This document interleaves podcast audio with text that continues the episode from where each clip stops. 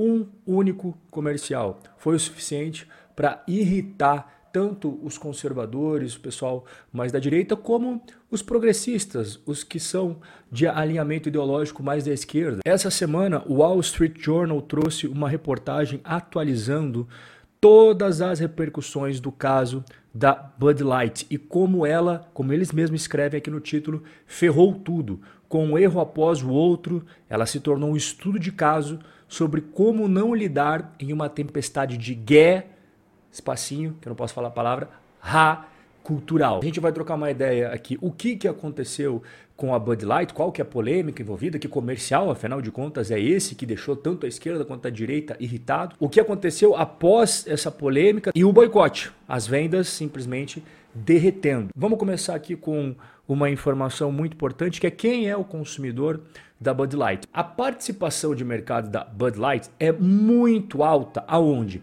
Em áreas rurais e áreas conservadoras dos Estados Unidos. E os seus consumidores são majoritariamente, assim, muito, muito alto a percentagem do sexo masculino. Essas informações são muito importantes, então deixa guardadinho aqui e vamos continuar o desenrolar dessa história. A Alissa Heinerschid, eu vou chamar ela de Alissa só aqui no nosso bate-papo, tá? Foi a primeira mulher nas quatro décadas de história da Bud Light a comandar o marketing da cerveja. E ela elaborou uma estratégia para combater a longa queda nas vendas. Ano após ano, ela está tendo um pouquinho menos de venda a cada ano que passa. Não são quedas drásticas, não são quedas profundas, mas é um incômodo. Né? Logo que ela sumiu, ela já se envolveu numa polêmica. A Alicia, Alissa, ela descreveu as campanhas de marketing anteriores da Bud com humor fraquinho, meio fora de alcance, ela menosprezou, né, em outras palavras,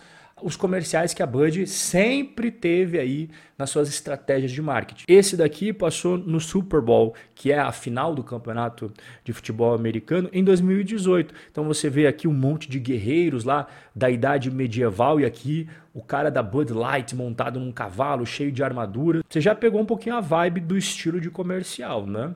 Então aqui você vê aquele mesmo personagem num estádio de futebol americano. Você vê aqui as cheerleaders passando, ele aqui com uma pose imponente, né? No estádio recebendo um jogo de futebol americano, que é o esporte predileto dos americanos. Aqui a gente vê outro comercial que é para agradar o pessoal das zonas rurais e até muitos estados conservadores que têm aquela tradição mais cowboy. Olha só o comercial da Bud. Você está vendo aí dois cowboys, visivelmente dois cowboys, não dá para negar isso daí, né?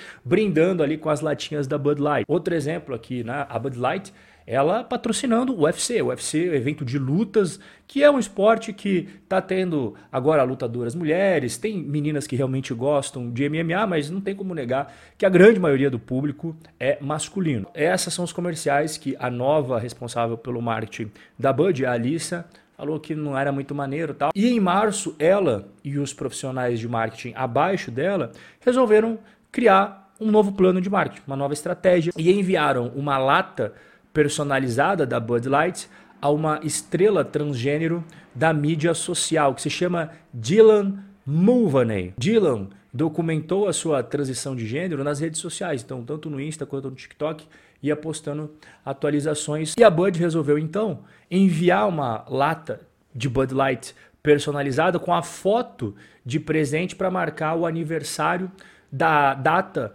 da transição de gênero, que é inclusive o foco da polêmica. Você vê aqui a latinha da Bud personalizado com a foto e aqui ela é, degustando algumas cervejas da Bud. E a reação a esse comercial foi imediata. Pessoas consumidoras da Bud começaram a postar fotos de Bud Light jogada no lixo, mas sem ter tomado. Ela com um líquido dentro. Teve vários restaurantes, bares de estados mais conservadores que eles retiraram as propagandas que eles tinham, né?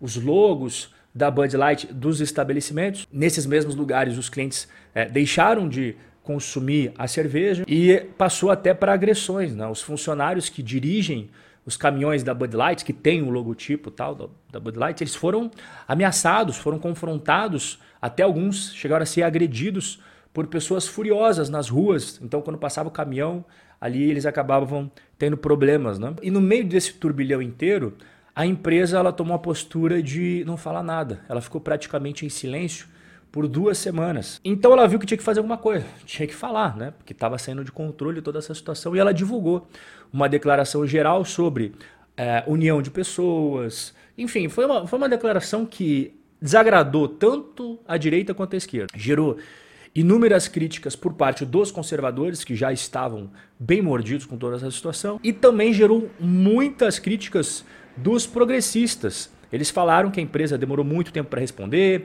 que ela não deu um posicionamento claro, só enrolou, enrolou e não resolveu nada. Até teve uma organização bem grande de direitos LGBT que se posicionou de forma bem incisiva, falou que a empresa mostrou uma profunda falta de coragem, que deveria ter se solidarizado com a influencer transgênero quando ela começou a ser atacada nas redes sociais e também nos meios de comunicação. E as coisas foram piorando a cada semana que passa. E até aqui eu vou mostrar o gráfico atualizado, desde o momento da polêmica até agora. O que é esse gráfico aqui? Aqui em vermelho é as vendas de Bud Light a cada uma das semanas de abril e também de maio, né? A gente está chegando no finalzinho de maio, comparado com essas mesmas datas do ano anterior. E você tem as concorrentes da Bud Light, a Coors Light, a Miller Light. O que, que aconteceu? Desde essa polêmica, a Bud veio tendo quedas, quedas, e as quedas não pararam. As quedas continuam, enquanto que os concorrentes estão ganhando mercado, estão ganhando vendas. Então, esse gráfico, ele consegue resumir bem para você o problemão que a Bud acabou entrando por conta de toda essa história. O que, que a empresa resolveu fazer? Bom, você lembra daquela é, nova chefe do marketing, né, a Alissa? Ela foi afastada. E depois da Bud tomar essa decisão de afastar a Alissa, vários funcionários dentro da Bud não gostaram também dessa decisão. Então, em resumo, todo mundo saiu irritado, todo mundo saiu muito brabo com a Bud. Os conservadores, né, pelo tudo que eu mostrei aqui para você, os apoiadores dos direitos dos transgêneros, LGBT, atacadistas, varejistas, donos de bares, funcionários da empresa, todo mundo. Além dessas mudanças que eu acabei de mencionar para você, ela mudou completamente a rota, a rota do marketing. Pela primeira vez, a Bud Light vai patrocinar uma organização de veteranos, os militares que foram para confrontos militares. Os Estados Unidos já participou de bastante, então tem bastante veterano. Também ela voltou os comerciais de televisão sobre temas de futebol americano e country, e ela também vai dar um bônus de 500 dólares para todos aqueles motoristas de caminhão, os entregadores né, e funcionários da Bud que foram atacados, né, que foram agredidos, que sofreram ameaças. Bom, esse é o resumo de toda a situação aí bem pesada, né, que a Bud acabou se metendo. E eu quero trocar uma ideia com você aqui nos comentários. Isso daqui é um estudo de caso, como o próprio Wall Street Journal falou, muito legal da gente trocar uma ideia. Por hoje é só. Um forte abraço e até o nosso próximo encontro.